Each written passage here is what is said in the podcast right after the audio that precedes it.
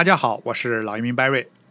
东京奥运会现在正在如火如荼的进行，大家可能都注意到了一种现象，就是有的运动员明明是一张中国人面孔，却代表别的国家参赛；还有的明明是黑人啊，一看就不是咱们亚洲人种，却代表某些亚洲国家参赛。那这些就是因为运动员他改变了国籍，俗称规划运动员啊，从而可以代表。新的国家参赛，那今天我就从移民国籍角度来谈谈规划运动员是怎么回事儿。首先，什么叫规划？规划其实就是自愿取得国籍的意思。我们都知道，咱们绝大多数人都是根据出生取得的国籍。那么，除了出生，还有三种方式可以获取国籍。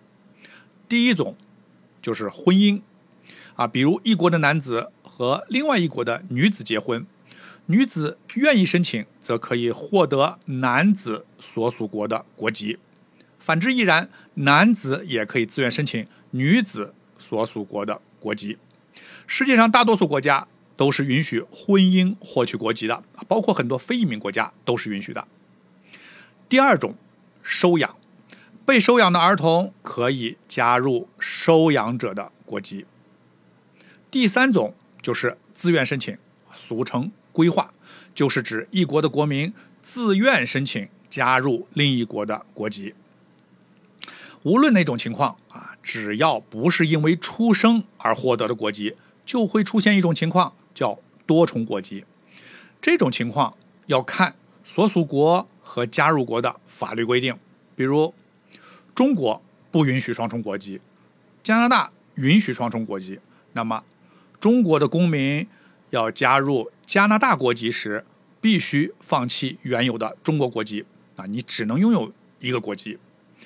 只有当两个国家都允许双重国籍的时候，申请者才可以选择啊，可以啊，要么你是保留，要么你是放弃原有国籍。咱们中国是非移民国家啊，外国人呢？很难，也很少加入中国国籍。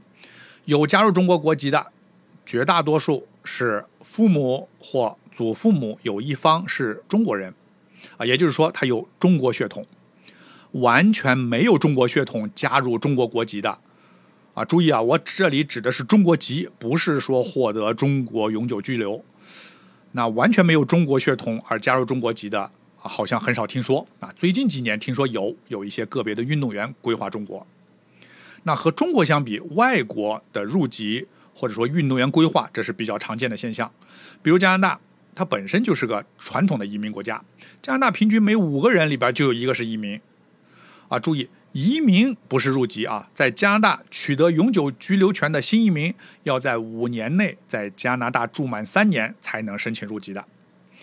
加拿大对体育运动员甚至还设计了一个专门的移民通道啊，叫自雇移民。这个自雇移民项目就是专门针对体育运动员、还有体育教练员、还有啊某些文化艺术类的人才设定的。其实运动员不一定非要参加国际比赛获得名次才能移民啊，只要他在世界级的大赛中取得过一定一定的成绩就可以申请。那么是不是入籍了？就能代表国家队参赛了呢？不一定，还有看各个比赛啊章程的规定。